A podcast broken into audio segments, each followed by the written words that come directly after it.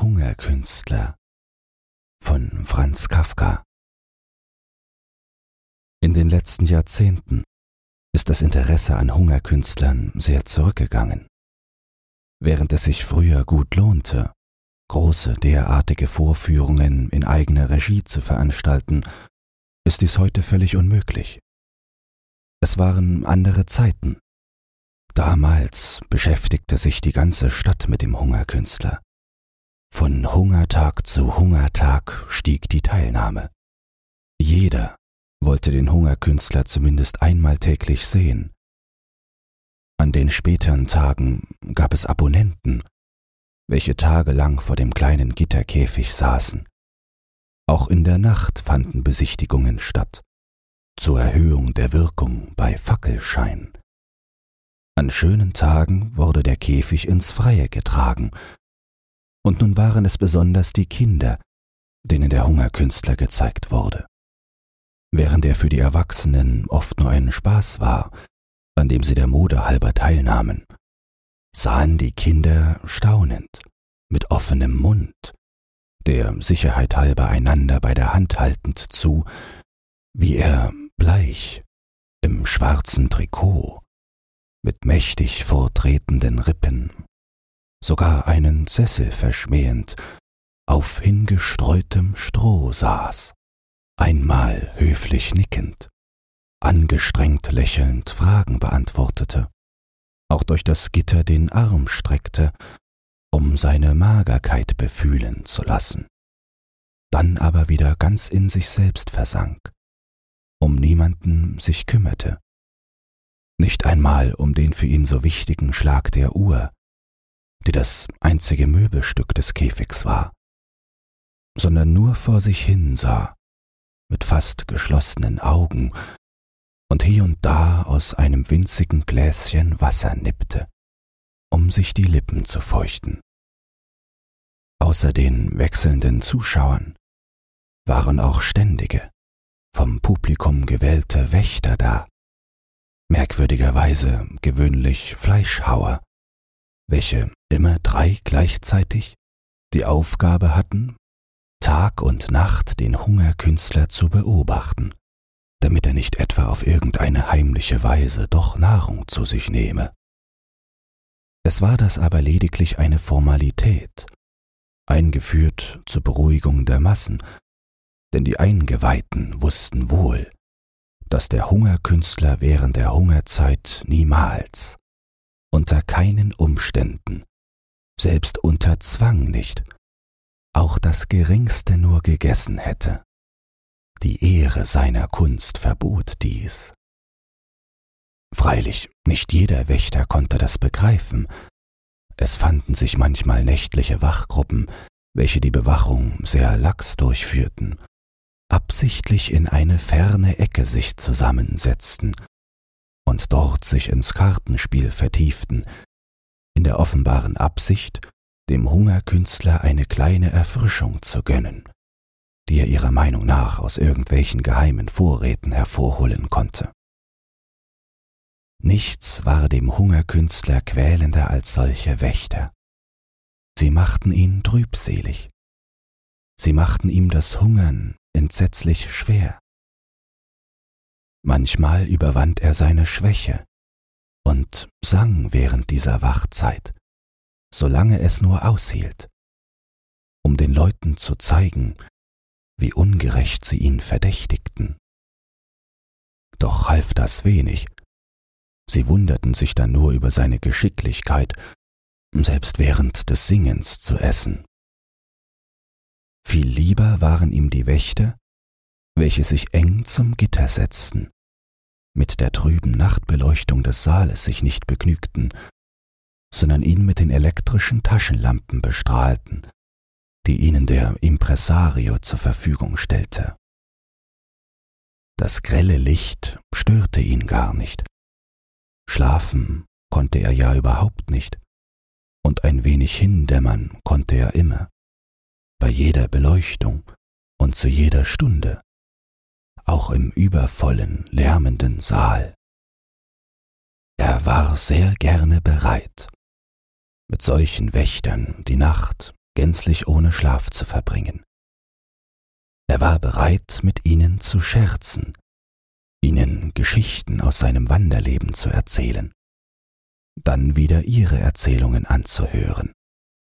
Alles nur, um sie wach zu halten, um ihnen immer wieder zeigen zu können, dass er nichts Essbares im Käfig hatte und dass er hungerte, wie keiner von ihnen es könnte. Am glücklichsten aber war er, wenn dann der Morgen kam und ihnen auf seine Rechnung ein überreiches Frühstück gebracht wurde, auf das sie sich warfen mit dem Appetit gesunder Männer nach einer mühevoll durchwachten Nacht. Es gab zwar sogar Leute, die in diesem Frühstück eine ungebührliche Beeinflussung der Wächter sehen wollten, aber das ging doch zu weit, und wenn man sie fragte, ob etwa sie nur um der Sache willen ohne Frühstück die Nachtwache übernehmen wollten, verzogen sie sich. Aber bei ihren Verdächtigungen blieben sie dennoch. Dieses allerdings gehörte schon zu den vom Hungern überhaupt nicht zu trennenden Verdächtigungen. Niemand war ja imstande, alle die Tage und Nächte beim Hungerkünstler ununterbrochen als Wächter zu verbringen. Niemand also konnte aus eigener Anschauung wissen, ob wirklich ununterbrochen, fehlerlos gehungert worden war. Nur der Hungerkünstler selbst konnte das wissen nur er also gleichzeitig der von seinem Hungern vollkommen befriedigte Zuschauer sein. Er war aber wieder aus einem anderen Grunde niemals befriedigt. Vielleicht war er gar nicht vom Hungern so sehr abgemagert, dass manche zu ihrem Bedauern den Vorführungen fernbleiben mussten, weil sie seinen Anblick nicht ertrugen, sondern er war nur so abgemagert, aus Unzufriedenheit mit sich selbst. Er allein nämlich wusste, auch kein Eingeweihter sonst wusste das, wie leicht das Hungern war. Es war die leichteste Sache von der Welt. Er verschwieg es auch nicht, aber man glaubte ihm nicht, hielt ihn günstigenfalls für bescheiden, meist aber für reklamesüchtig oder gar für einen Schwindler, dem das Hungern allerdings leicht war, weil er es sich leicht zu machen verstand, und der auch noch die Stirn hatte, es halb zu gestehen. Das alles musste er hinnehmen, hatte sich auch im Laufe der Jahre daran gewöhnt, aber innerlich nagte diese Unbefriedigtheit immer an ihm. Und noch niemals nach keiner Hungerperiode, dieses Zeugnis musste man ihm ausstellen, hatte er freiwillig den Käfig verlassen. Als Höchstzeit für das Hungern hatte der Impresario 40 Tage festgesetzt. Darüber hinaus ließ er niemals hungern, auch in den Weltstädten nicht, und zwar aus gutem Grund. 40 Tage etwa konnte man erfahrungsgemäß durch allmählich sich steigernde Reklame das Interesse einer Stadt immer mehr aufstacheln. Dann aber versagte das Publikum. Eine wesentliche Abnahme des Zuspruchs war festzustellen. Es bestanden natürlich in dieser Hinsicht kleine Unterschiede zwischen den Städten und Ländern.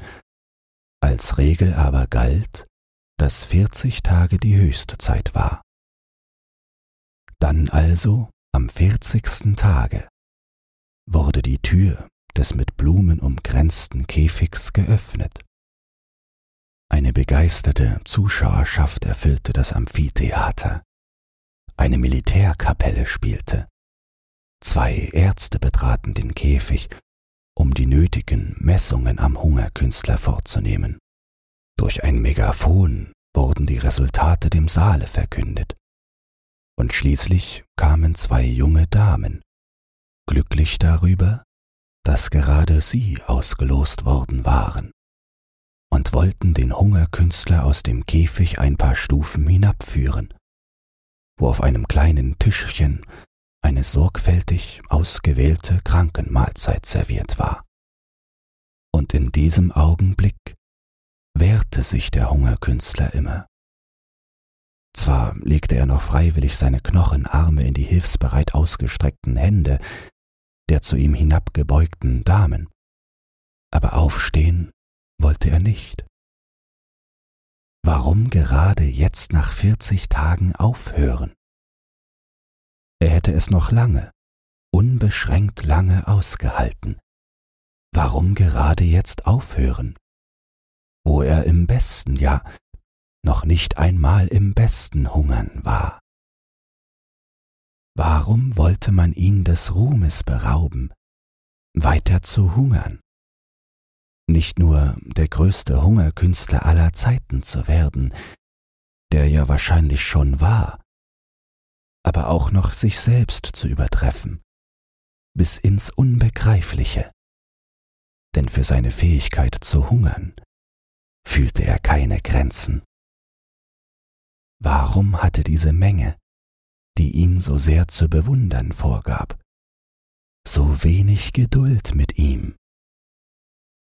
Wenn er es aushielt, noch weiter zu hungern, warum wollten sie es nicht aushalten? Auch war er müde, saß gut im Stroh und sollte sich nun hoch und lang aufrichten und zu dem Essen gehen, das ihm schon allein in der Vorstellung Übelkeiten verursachte, deren Äußerung er nur mit Rücksicht auf die Damen mühselig unterdrückte. Und er blickte empor in die Augen der scheinbar so freundlichen, in Wirklichkeit so grausamen Damen, und schüttelte den auf dem schwachen Halse überschweren Kopf. Aber dann geschah, was immer geschah. Der Impresario kam, hob stumm, die Musik machte das Reden unmöglich, die Arme über dem Hungerkünstler, so als lade er den Himmel ein, sich sein Werk hier auf dem Stroh einmal anzusehen, diesen bedauernswerten Märtyrer, welcher der Hungerkünstler allerdings war, nur in ganz anderem Sinn, fasste den Hungerkünstler um die dünne Taille, wobei er durch übertriebene Vorsicht glaubhaft machen wollte, mit einem wie gebrechlichen Ding er es hier zu tun habe, und übergab ihn, nicht ohne ihn im Geheimen ein wenig zu schütteln, so dass der Hungerkünstler mit den Beinen und dem Oberkörper unbeherrscht hin und her schwankte, den inzwischen totenbleich gewordenen Damen.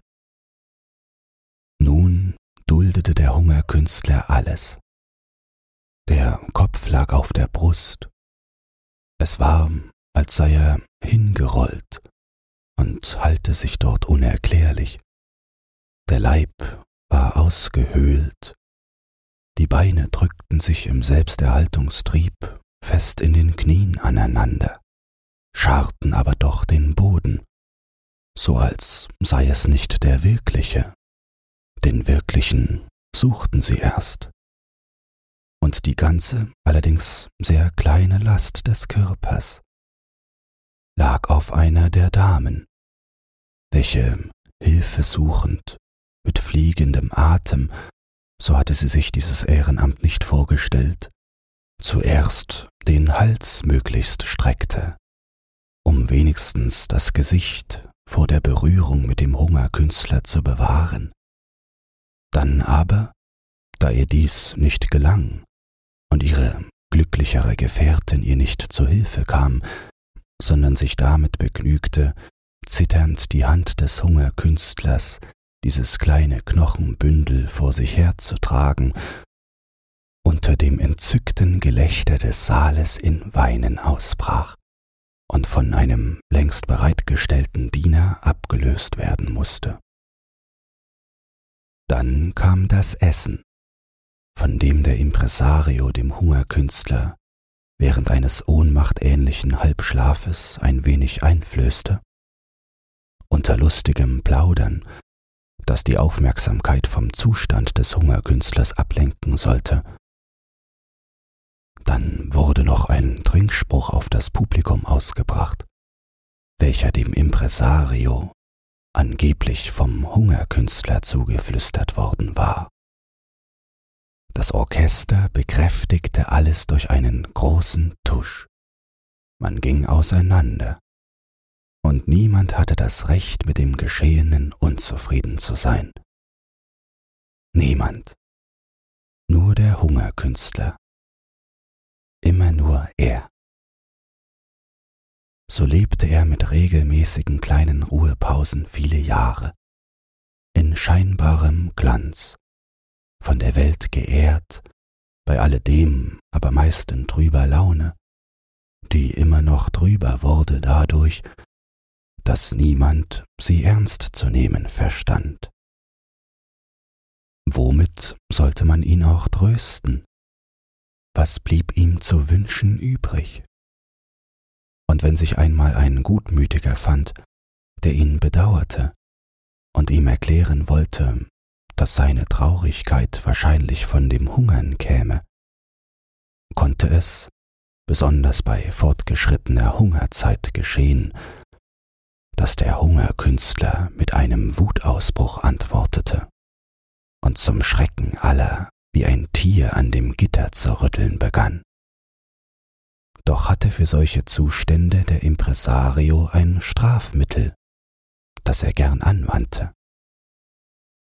Er entschuldigte den Hungerkünstler vor versammeltem Publikum, gab zu, dass nur die durch das Hungern hervorgerufene, für satte Menschen nicht ohne weiteres begreifliche Reizbarkeit das Benehmen des Hungerkünstlers verzeihlich machen könne, kam dann im Zusammenhang damit auch auf die ebenso zu erklärende Behauptung des Hungerkünstlers zu sprechen, er könnte noch viel länger hungern, als er hungere, lobte das hohe Streben, den guten Willen, die große Selbstverleugnung, die gewiss auch in dieser Behauptung enthalten seien suchte dann aber die Behauptung, einfach genug durch Vorzeigen von Fotografien, die gleichzeitig verkauft wurden, zu widerlegen. Denn auf den Bildern sah man den Hungerkünstler an einem vierzigsten Hungertag im Bett, fast verlöscht vor Entkräftung. Diese dem Hungerkünstler zwar wohl bekannte, immer aber von neuem ihn entnervende Verdrehung der Wahrheit war ihm zu viel. Was die Folge der vorzeitigen Beendigung des Hungerns war, stellte man hier als Ursache dar. Gegen diesen Unverstand, gegen diese Welt des Unverstandes zu kämpfen, war unmöglich. Noch hatte er immer wieder in gutem Glauben begierig am Gitter dem Impresario zugehört. Beim Erscheinen der Fotografien aber ließ er das Gitter jedes Mal los, sank mit Seufzen ins Stroh zurück, und das beruhigte Publikum konnte wieder herankommen und ihn besichtigen. Wenn die Zeugen solcher Szenen ein paar Jahre später daran zurückdachten, wurden sie sich oft selbst unverständlich. Denn inzwischen war jener erwähnte Umschwung eingetreten. Fast plötzlich war das geschehen. Es mochte tiefere Gründe haben, aber wem lag daran, sie aufzufinden? Jedenfalls sah sich eines Tages der verwöhnte Hungerkünstler von der vergnügungssüchtigen Menge verlassen die lieber zu anderen Schaustellungen strömte. Noch einmal jagte der Impresario mit ihm durch halb Europa, um zu sehen, ob sich nicht noch hier und da das alte Interesse wiederfände. Alles vergeblich. Wie in einem geheimen Einverständnis hatte sich überall geradezu eine Abneigung gegen das Schauhungern ausgebildet. Natürlich hatte das in Wirklichkeit nicht plötzlich so kommen können. Und man erinnerte sich jetzt nachträglich an manche zu ihrer Zeit im Rausch der Erfolge nicht genügend beachtete, nicht genügend unterdrückte Vorboten. Aber jetzt etwas dagegen zu unternehmen, war zu spät. zwar war es sicher, dass einmal auch für das Hungern wieder die Zeit kommen werde, aber für die Lebenden war das kein Trost. Was sollte nun der Hungerkünstler tun? Der, welchen Tausende umjubelt hatten, konnte sich nicht in Schaubuden auf kleinen Jahrmärkten zeigen, und um einen anderen Beruf zu ergreifen, war der Hungerkünstler nicht nur zu alt, sondern vor allem dem Hungern allzu fanatisch ergeben. So verabschiedete er denn den Impresario, den Genossen einer Laufbahn ohnegleichen, und ließ sich von einem großen Zirkus engagieren. Um seine Empfindlichkeit zu schonen, sah er die Vertragsbedingungen gar nicht an. Ein großer Zirkus mit seiner Unzahl voneinander immer wieder ausgleichenden und ergänzenden Menschen und Tieren und Apparaten kann jeden und zu jeder Zeit gebrauchen, auch einen Hungerkünstler, bei entsprechend bescheidenen Ansprüchen natürlich.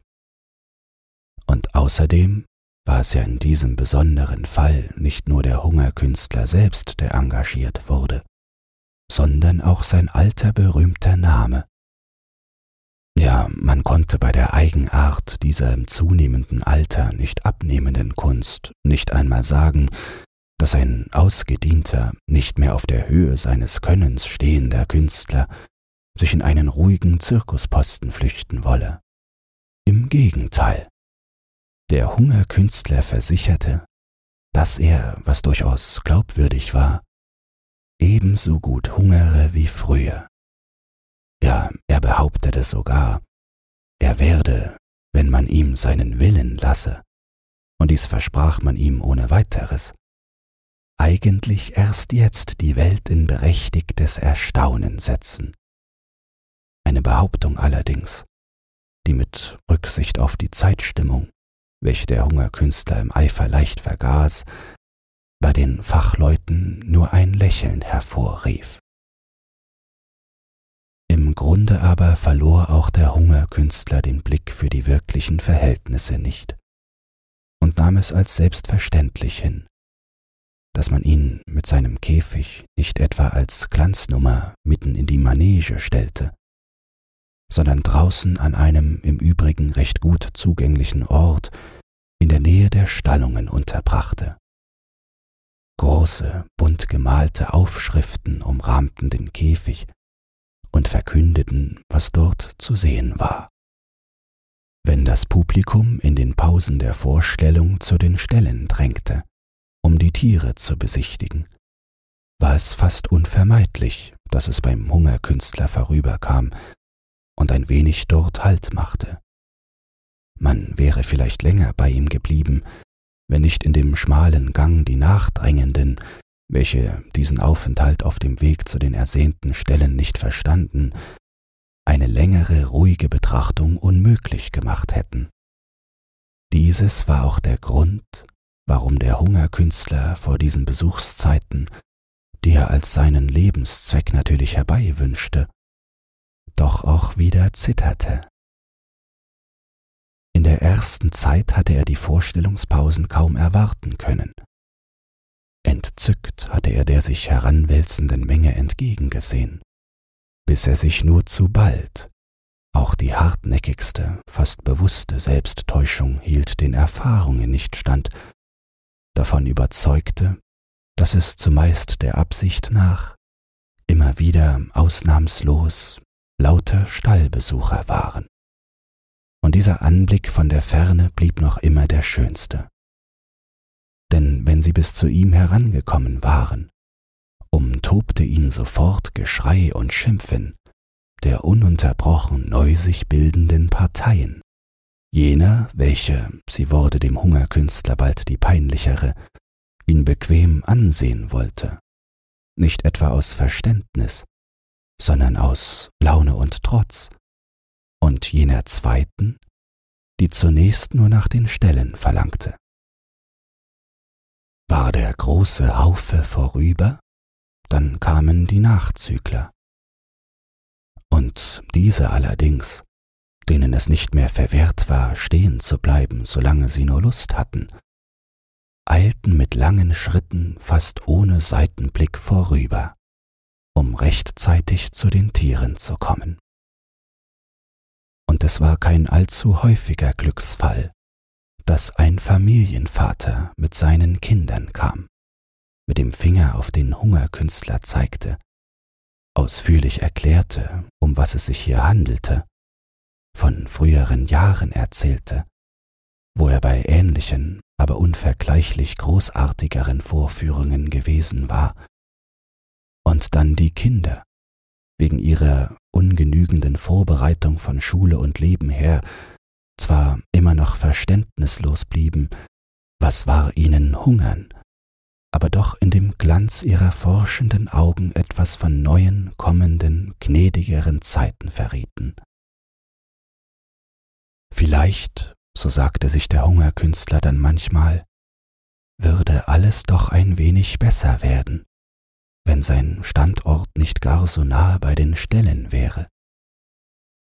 Den Leuten wurde dadurch die Wahl zu leicht gemacht, nicht zu reden davon, dass ihn die Ausdünstungen der Ställe, die Unruhe der Tiere in der Nacht, das Vorübertragen der rohen Fleischstücke für die Raubtiere, die Schreie bei der Fütterung sehr verletzten und dauernd bedrückten. Aber bei der Direktion vorstellig zu werden, wagte er nicht. Immerhin verdankte er ja den Tieren die Menge der Besucher, unter denen sich hie und da auch ein für ihn bestimmter finden konnte. Und wer wusste, wohin man ihn verstecken würde, wenn er an seine Existenz erinnern wollte und damit auch daran, dass er, genau genommen, nur ein Hindernis auf dem Wege zu den Stellen war. Ein kleines Hindernis allerdings, ein immer kleiner werdendes Hindernis. Man gewöhnte sich an die Sonderbarkeit, in den heutigen Zeiten Aufmerksamkeit für einen Hungerkünstler beanspruchen zu wollen. Und mit dieser Gewöhnung war das Urteil über ihn gesprochen. Er mochte so gut hungern, als er nur konnte, und er tat es. Aber nichts konnte ihn mehr retten. Man ging an ihm vorüber. Versuche jemandem die Hungerkunst zu erklären. Wer es nicht fühlt, dem kann man es nicht begreiflich machen. Die schönen Aufschriften wurden schmutzig und unleserlich. Man riss sie herunter. Niemandem fiel es ein, sie zu ersetzen. Das Täfelchen mit der Ziffer der abgeleisteten Hungertage, das in der ersten Zeit sorgfältig täglich erneuert worden war, blieb schon längst immer das gleiche, denn nach den ersten Wochen war das Personal selbst dieser kleinen Arbeit überdrüssig geworden, und so hungerte zwar der Hungerkünstler weiter, wie er es früher einmal erträumt hatte. Und es gelang ihm ohne Mühe ganz so, wie er es damals vorausgesagt hatte. Aber niemand zählte die Tage. Niemand. Nicht einmal der Hungerkünstler selbst wusste, wie groß die Leistung schon war. Und sein Herz wurde schwer und wenn einmal in der Zeit ein Müßiggänger stehen blieb, sich über die alte Ziffer lustig machte und von Schwindel sprach, so war das in diesem Sinn die dümmste Lüge, welche Gleichgültigkeit und eingeborene Bösartigkeit erfinden konnte.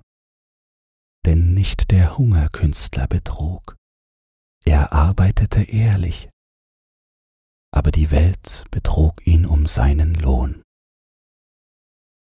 Doch vergingen wieder viele Tage, und auch das nahm ein Ende. Einmal fiel einem Aufseher der Käfig auf, und er fragte die Diener, warum man hier diesen gut brauchbaren Käfig mit dem verfaulten Stroh drinnen unbenutzt stehen lasse. Niemand wusste es, bis sich einer mit Hilfe der Ziffertafel an den Hungerkünstler erinnerte. Man rührte mit Stangen das Stroh auf und fand den Hungerkünstler darin. Du hungerst immer noch? fragte der Aufseher. Wann wirst du denn endlich aufhören? Verzeiht mir alle, flüsterte der Hungerkünstler. Nur der Aufseher, der das Ohr ans Gitter hielt, verstand ihn. Gewiss, sagte der Aufseher und legte den Finger an die Stirn, um damit den Zustand des Hungerkünstlers dem Personal anzudeuten. Wir verzeihen dir. Immerfort wollte ich, dass ihr mein Hungern bewundert, sagte der Hungerkünstler. Wir bewundern es auch, sagte der Aufseher entgegenkommend. Ihr solltet es aber nicht bewundern, sagte der Hungerkünstler. Nun, dann bewundern wir es also nicht, sagte der Aufseher. Warum sollen wir es denn nicht bewundern? Weil ich hungern muss.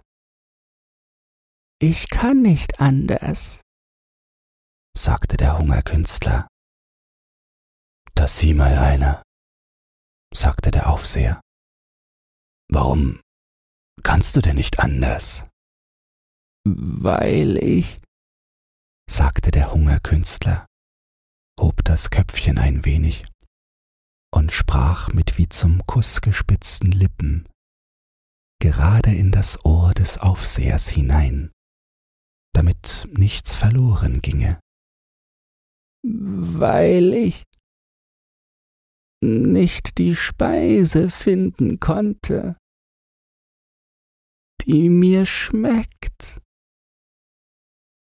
Hätte ich sie gefunden, Glaube mir, ich hätte kein Aufsehen gemacht und mich voll gegessen, wie du und alle. Das waren die letzten Worte, aber noch in seinen gebrochenen Augen war die feste, wenn auch nicht mehr stolze Überzeugung, dass er weiter hungere. Nun macht aber Ordnung, sagte der Aufseher, und man begrub den Hungerkünstler samt dem Stroh. In den Käfig aber gab man einen jungen Panther. Es war eine selbst dem stumpfsten Sinn fühlbare Erholung, in dem so lange öden Käfig dieses wilde Tier sich herumwerfen zu sehen. Ihm fehlte nichts. Die Nahrung, die ihm schmeckte, brachten ihm ohne langes Nachdenken die Wächter. Nicht einmal die Freiheit schien er zu vermissen. Dieser edle, mit allem Nötigen bis knapp zum Zerreißen ausgestattete Körper schien auch die Freiheit mit sich herumzutragen. Irgendwo im Gebiss schien sie zu stecken. Und die Freude am Leben kam mit derart starker Glut aus seinem Rachen, dass es für die Zuschauer nicht leicht war, ihr Stand zu halten. Aber sie überwanden sich umdrängten den Käfig und wollten sich gar nicht fortrühren.